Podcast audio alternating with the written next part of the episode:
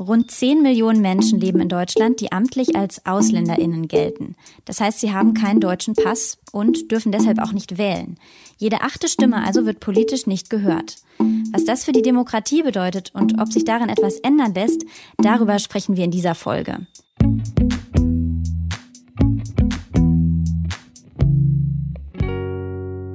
Willkommen bei Solidarität, was können wir tun? Dieses Mal mit mir Eva Morlang und mit Neil Idil Chakmak. Hallo Neil.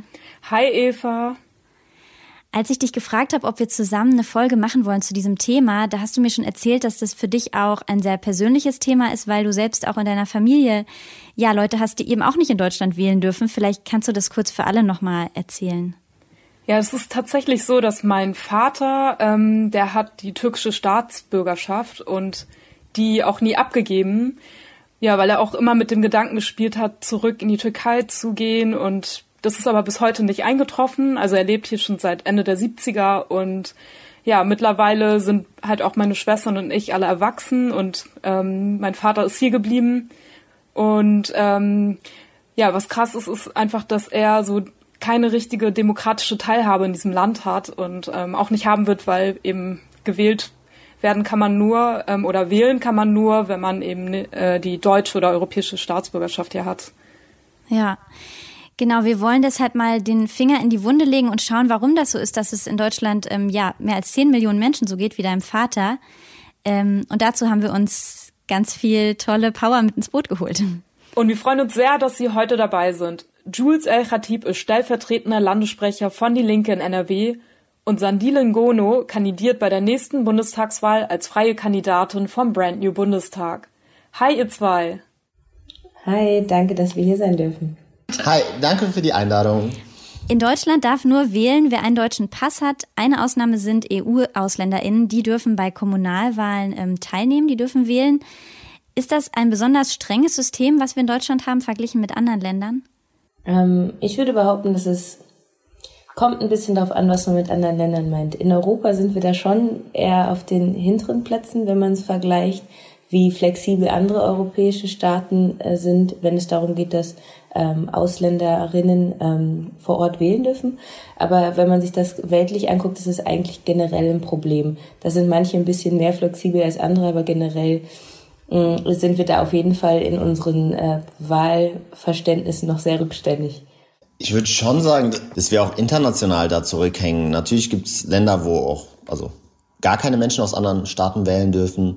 Aber wir hängen ja selbst hinter Ländern wie Ungarn unter dem irgendwie Rechtsaußen, unter der Rechtsaußenregierung von Orban hinterher, ähm, wo zumindest auf kommunaler Ebene äh, alle Menschen mit nicht ungarischer Staatsbürgerschaft nach einer gewissen Zeit wählen dürfen. Und da muss man sich schon fragen, ob das äh, Verständnis der CDU so weit also noch weniger fortschrittlich ist in diesen Belangen als das der ungarischen Regierung. Wie ist das in eurer Einschätzung nach? Also was denkt ihr, was macht das eigentlich mit der Demokratie, wenn so viele Menschen ausgeschlossen werden, eben mitzuwählen oder auch nicht kandidieren können? Es macht Demokratie zu einer theoretischen schönen Idee, aber praktisch nicht gelebten. Ähm, weil Demokratie bedeutet ja einfach, dass jeder eine Stimme hat und wir äh, Repräsentanten haben und das passiert ja gerade einfach nicht. Vor allen Dingen gibt es da auch, ich weiß leider gerade nicht mehr genau den Artikel, aber es gibt dazu einen Absatz im Grundgesetz, äh, wo es zum, ums Wahlen, äh, Wählen geht, wo es darum geht, dass man sagt, jeder des, der, des Volkes soll eine Stimme haben und sich einbringen. Und da wird dann halt ganz klar gesagt, ja, okay, du wohnst zwar hier, aber du bist nicht Volk. Und das ist halt gleich wieder eine extreme Ausgrenzung und gibt einem natürlich dann auch nicht das Gefühl, hier Teil und äh, mitbestimmt zu sein. Also es ist ja einfach ähm, direkt ein Brett vorm Kopf für, für Leute, die hier ankommen oder hier leben oder Teil der Gesellschaft einfach sind. Ich glaube, das ist, geht ja nicht nur darum, irgendwie, also das, man muss ja hinterfragen, ob wir insgesamt mit diesem Volksbegriff überhaupt noch was anfangen können, ob der noch in eine, ins 21. Jahrhundert gehört, ob es sinnvoll ist, dass Demokratie sich irgendwie auf Ethnie oder Volk beschränkt. Und in Deutschland ist Volk ja vor allem auch äh, gebunden an Blutsrecht. Das bedeutet, dass die Leute, die hier geboren werden, nicht mal automatisch den Zugang zur deutschen Staatsbürgerschaft haben. Also auch da hängen wir hinterher. Das heißt, Menschen, die noch nie was anderes gesehen haben, als außer vielleicht im Urlaub, haben trotzdem nicht die Möglichkeit, wenn sie erwachsen sind, hier zu wählen. Und es bedeutet halt einen systematischen Ausschluss von jeglicher Möglichkeit der Partizipation. ähm, und der wahrnehmbarsten Stimme, was politische Veränderungen, also dauerhafte politische Veränderungen abgeht, angeht. Dürfte ich da nochmal nachfragen? Ähm, also weil bei mir ist es ja so, bei meinem Vater, ähm, der eben hier nicht so partizipieren kann, ähm, also aus seiner Sicht habe ich das Gefühl, kommt er auch niemals so hundertprozentig hier an, obwohl er jetzt schon seit 40 Jahren hier lebt. Wie, wie findet ihr das denn? Also wie seht ihr das so? Ich kann dem nur zustimmen, ist bei mir ähnlich. Also meine Mutter ist Deutsche, also Bio-Deutsche und mein Vater ist äh, Südafrikaner. Und der wohnt zwar mittlerweile wieder zurück in äh, Südafrika, aber der hat um und bei 15 Jahre in Deutschland gelebt, hier eine Ausbildung gemacht, hier studiert. Ähm, und der durfte halt auch nicht äh, wählen. Und mein Vater kommt aus einer sehr politischen Familie und für ihn war das einfach jedes Mal maximal frustrierend und es hat ihm halt auch einfach dafür gesorgt, dass er, wie du es gesagt hast, nie hier angekommen ist und auch irgendwann so eine innere, innere Haltung von Ablehnung entwickelt hat, so aus Selbstschutz nach dem Motto, wenn ihr mich nicht wollt, dann will ich auch nicht. Ich kenne das von mir ja auch, also mein Vater ist äh, Palästinenser mit israelischer Staatsbürgerschaft und Israel hat kein Wahlrecht, wenn man im Ausland lebt, also es gibt kein Briefwahlrecht oder ähnliches. Ähm, das bedeutet, er hat in den letzten 35 Jahren einfach noch nie gewählt. Äh, und natürlich fühlt man sich dann nicht ernst genommen. Ähm, auch wenn man irgendwie bedenkt, dass die, also bei mir ist ähnlich, er ist auch aus politischen Gründen oder ein sehr politischer Mensch. Ähm, und das ist natürlich frustrierend, vor allem weil man, also 98 unter Rot-Grün gab es ja mal so ein Hoffnungsfenster, hat er erzählt, dass das sich ändert. Aber auch da ist ja eigentlich nichts passiert. Ja, es gab dann nochmal so ein Hoffnungsfenster 2017. Das hat ähm, Jules dann ganz genau mitbekommen in NRW wahrscheinlich. Da wurde vor der Landtagswahl abgestimmt, ob es denn ähm, auf kommunaler Ebene ein äh, Wahlrecht für Nicht-EU-AusländerInnen geben sollte. Der Versuch ist damals dann gescheitert. Ähm, vielleicht kannst du dazu, Jules, noch ein bisschen mehr erzählen und auch, ob es seitdem nochmal ernsthafte Bestrebungen gab irgendwo. Parlamentarisch gab es seitdem keine ernsthaften Bestrebungen. Also damals hatten wir in NRW äh, im Parlament Piraten, SPD, Grüne, die dafür gestimmt haben und CDU und FDP, die dagegen gestimmt haben. Und das Problem ist, dass die FDP sich zumindest inzwischen programmatisch in Teilen auch dafür ausspricht für ein Wahlrecht auf kommunaler Ebene. Die CDU hat tut's nirgends, also da gibt's auch keine, also ich habe auch keine Hoffnung oder Erwartung irgendwie in irgendeiner Frage, was Migration oder ähnliches angeht, an die CDU. Ähm, und es ist halt abgeblockt worden, weil es halt keine Zweidrittelmehrheit äh, gab. Es bedeutet, hätte ja eine Änderung äh, bedeutet, die kein normales Gesetz ist, sondern eine Verfassungsänderung. Mhm. Und dafür braucht man zwei Drittel. Ich finde es enttäuschend, dass es das nicht gibt, dass es da keine Versuche gibt, es zu ändern. Ich bin mal die Bundesländer durchgegangen, in denen es eine Mehrheit gäbe dafür. Und das ist aktuell nur ein einziges, und zwar das Land Berlin. Und da auch nur unter der Bedingung, dass die FDP zustimmt. Mhm. Ähm, mit dem Einzug der AfD in die Parlamente, glaube ich, ist aber die politische Ausgangssituation noch mal schwieriger geworden. Ich glaube aber gerade eine Stadt wie Berlin muss das probieren. Aber also, probieren Sie es? Also probiert es da gerade jemand? Nee. Nö.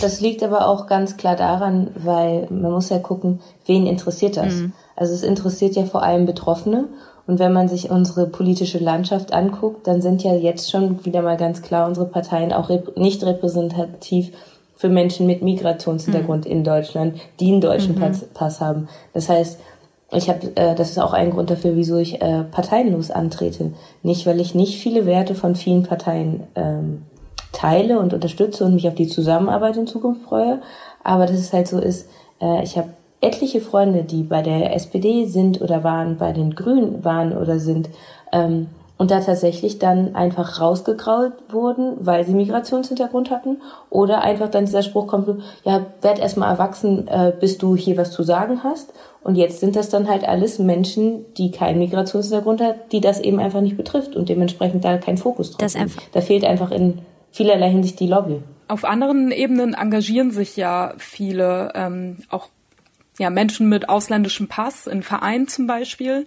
Ähm, und du sagst aber gerade, es gibt da gar keine Lobby. Also seht ihr das wirklich so, dass da gar nichts für getan wird? Ähm, oder wie nehmt ihr das so wahr?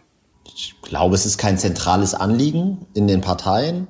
Also ich weiß, dass Grüne und Linke halt eine klare Position haben, und zwar das Wahlrecht für alle Menschen, die seit fünf Jahren in Deutschland leben, und zwar auf allen Ebenen. Ähm, das ist auch kein Humbug, das gibt es schon in vier Staaten weltweit.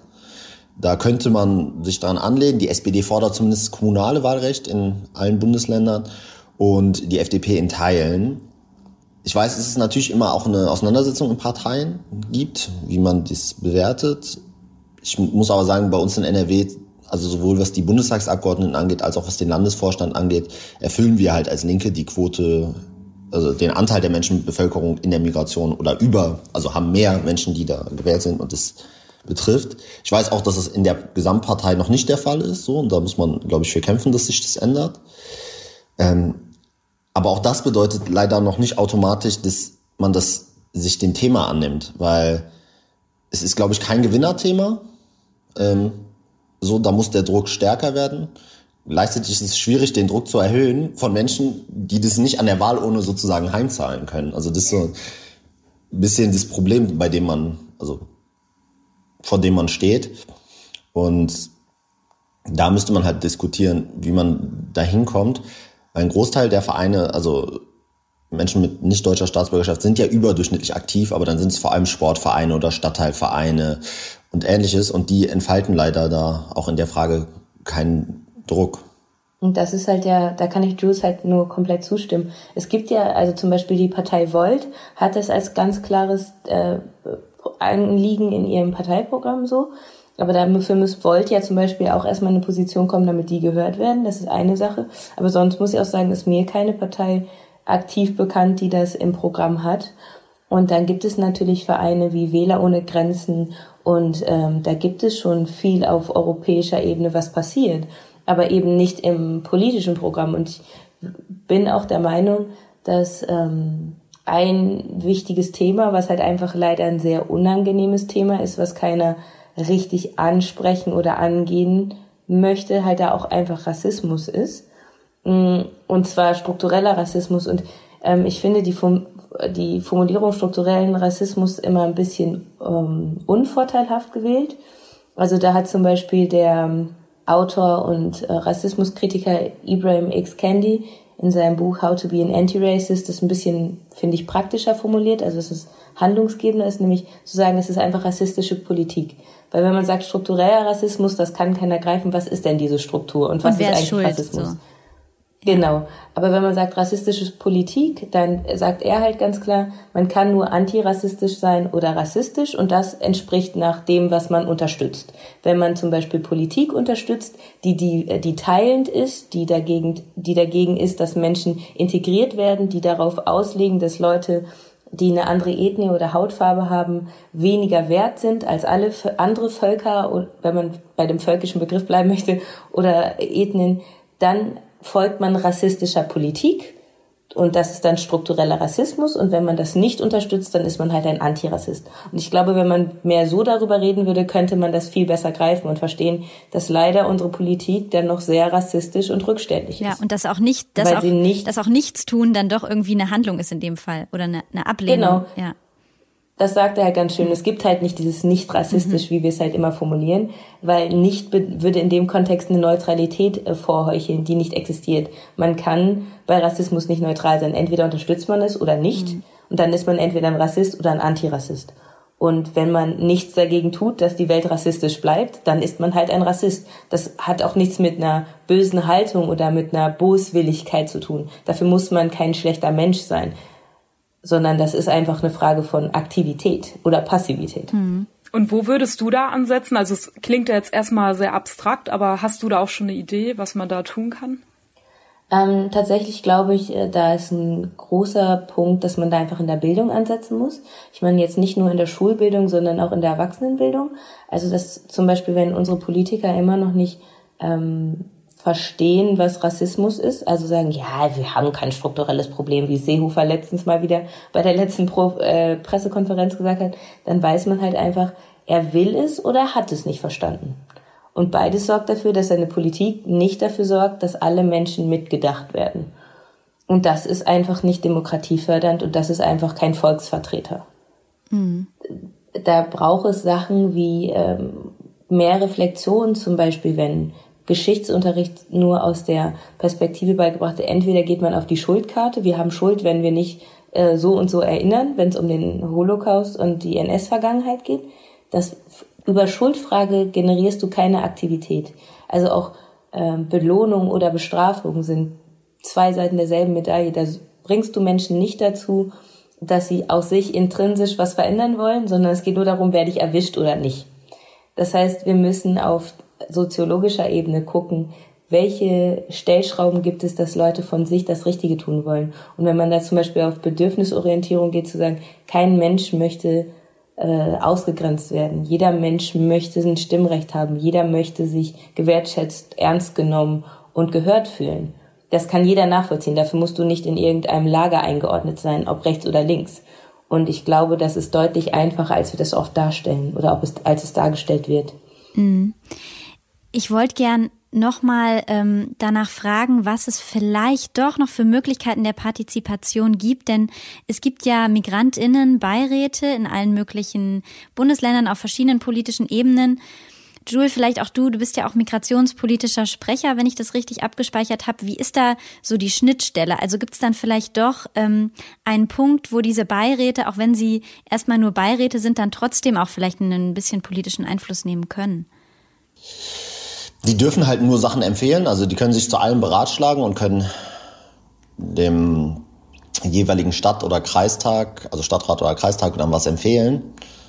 Das ist nett, aber im Endeffekt halt auch wirkungslos, weil es gibt überhaupt keine Verpflichtung, das umzusetzen. Nicht mal in Themen, die äh, den, sag ich mal, also es ist nicht mal wie bei anderen Ausschüssen, dass man Beschluss, Beschlüsse vorschlägt oder so im Themenkomplex Integration, Migration, Flucht, sondern es ist immer nur eine Empfehlung und das macht sie halt, hat halt dann so einen appellativen Charakter, das ist nett, ich finde es aber absolut nicht ausreichend. Ich bin auch dafür, dass es diese Räte gibt, solange es kein Wahlrecht gibt.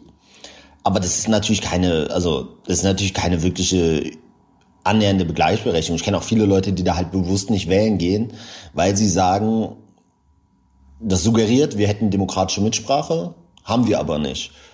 Das ist ja auch bewusst so. Also ich weiß, dass jetzt sowohl in Hessen unter Schwarz-Grün als auch in NRW unter Schwarz-Gelb den Räten auch noch Befugnisse abgenommen würden. Also die Mittel gekürzt und ähnliches. Das macht es halt noch mal wirkungsloser. Und eigentlich muss man halt, also ich bin nicht ganz bei Sandile, dass es keinen Unterschied macht, wo die Leute sich politisch einordnen. Weil wenn dieser Volksbegriff so stehen bleibt äh, und die Leute in Volkskategorien denken, dann wollen sie natürlich nur das Deutsche abstimmen. Für die, also die wollen ja auch nicht, dass äh, Neil, Sandil oder ich abstimmen. Ja. So. Da, da, da, da möchte ich auch nur ganz klar sagen, also es geht nicht, also natürlich ähm, gibt es Lager im politischen Spektrum, die ich nicht unterstützen würde, per se. Ähm, aber ich habe das gerade quasi so normal gesagt, weil ich auch zum Beispiel merke, dass ähm, zur Demokratie gehört ja, dass alle mitreden dürfen und dass auch alle miteinander reden. Und eine Sache, die ich zum Beispiel gerade mehr und mehr mitkriege, ist, dass Leute, auch Politiker aktiv sagen, zum Beispiel, ich rede nicht mit Partei XY. Und ich kann das aus einer privaten, betroffenen, persönlichen Sicht verstehen. Da würde ich auch sagen, ich privat möchte nicht unbedingt mit äh, Leuten aus dem ganz rechten Spektrum reden, weil es mich einfach auch Kraft kostet und ich da auch äh, Betroffenheitserfahrungen zu Genüge habe. Ähm, aber als Politiker müsste da eigentlich äh, eine andere Haltung sein von, wir müssen nicht einer Meinung sein, aber wir müssen ins Gespräch gehen. Und wenn dann ein Politiker ganz offiziell sagt, so mit dem und dem Spektrum rede ich nicht, dann funktioniert Demokratie auch nicht, weil Demokratie ist aus Diskutieren von, von, äh, von Haltung und von Meinung und dann am Ende am besten zu einem, zu einem Weg finden. Und das geht halt nicht, wenn man irgendjemand kategorisch ausgrenzt auch wenn der deine Meinung nicht teilt. Also ich meine, das ist ja auch ein quasi Armutszeugnis, wenn du sagst, ich kann, meine Argumente sind nicht stark genug, dass ich die äh, Debatte aushalte. Ja, ich, ich glaube, das gilt für alle Leute, die, also ich glaube, man sollte mit allen Leuten irgendwie reden, die nicht irgendwie politisch aktiv sind oder die da keine gefestigte Meinung haben. Aber ehrlich gesagt, auch als Politiker wüsste ich nicht, warum ich mit Björn Höcke oder Ähnlichen reden sollte, die der Meinung sind, man kann auch an der Grenze auf Geflüchtete schießen. Also es gibt, es gibt ein demokratisches Spektrum, da muss man reden. Es gibt aber auch Grenzen.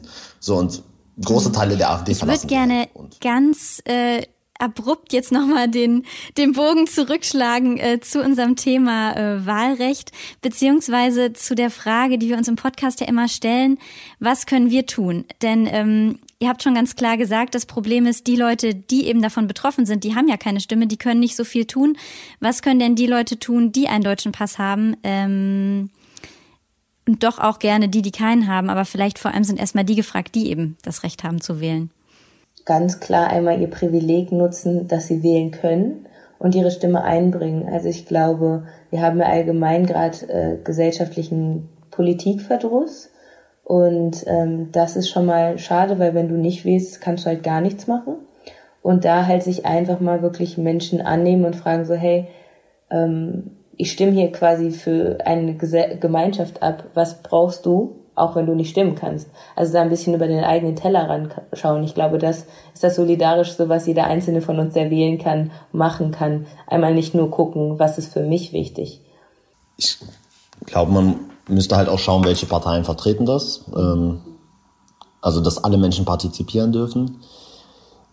Ich glaube aber auch, dass es gesellschaftliche Bündnisse braucht, die das Thema auf die Tagesordnung setzen. Also ich habe mir angeschaut, wie das in Chile funktioniert hat. Und da war das ein breiter Zusammenschluss damals von gewerkschaftlichen Organisationen bis zu migrantischen Verbänden, ähm, kritischen Intellektuellen, die, die gesagt haben, ist sowohl irgendwie aus einer demokratischen Partizipation als auch auf Grundlage dessen, dass wir äh, aus einer Antidiskriminierungsperspektive müssen wir alle Menschen einbeziehen. Und ich glaube, sowas braucht es halt in Deutschland auch, weil die größte Massenorganisation nach dem ADAC ist halt immer noch die Gewerkschaft. Ähm, und die hatten einen sehr, sehr hohen Anteil von Menschen mit Migrationshintergrund. Ich glaube, wenn man es da schaffen würde, dass irgendwie der DGB sagt zur nächsten Bundestagswahl, das ist eines unserer zentralen Themen, hm. hätte es halt nochmal ein ganz anderes Gewicht, als wenn zum Beispiel nur migrantische Verbände, wo es hm. suggeriert wird, dass es aus eigener Betroffenheit, was ja auch tendenziell ist, was aber auch legitim ist, ähm, kommt sagt, jo, wir brauchen jetzt ein Wahlrecht für alle. Also das wäre, glaube ich, ein Meilenstein, wenn man das hinbekommt. Also die Gewerkschaft könnte eine gute Lobby sein für dieses Thema.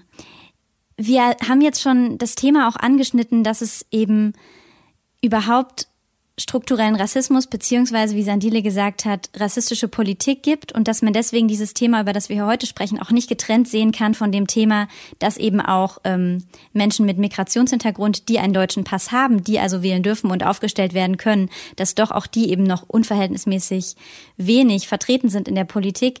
Das gehört mit dem Thema irgendwie unweigerlich zusammen sprengt jetzt aber völlig den zeitlichen Rahmen. Deswegen wollen wir dazu einfach nochmal eine andere Podcast-Folge machen und uns nochmal widersprechen ähm, weil wir das extrem spannend finden und deswegen freuen wir uns, wenn wir euch einfach nochmal einladen dürfen und ähm, dann diesen Zusammenhang auch nochmal ganz klar herausstellen. Äh, ja, für jetzt erstmal vielen Dank euch beiden. Danke euch. Danke auch. Danke auch, dass ihr da wart. Und dann freu ich, freuen wir uns, glaube ich, alle auf die nächste Folge, oder? Ja, ich hab, wir haben schon gemerkt, es gibt hier viel Potenzial zu diskutieren über die ganz großen politischen Fragen. Wir haben auch hier im Podcast schon mal eine Folge gemacht mit der Initiative Brand New Bundestag. Ähm, die könnt ihr also auch noch mal nachhören. Da geht's auch schon viel um das Thema ähm, ja, Diversität oder mangelnde Diversität in der Politik. Und folgt uns auch gern auf Instagram. Äh, da könnt ihr uns natürlich auch schreiben, wenn ihr Themenvorschläge habt. Und die könnt ihr uns natürlich auch per Mail an solidaripod.gmail.com schicken. Wir freuen uns auf euch. Bis zum nächsten Mal. Tschüss.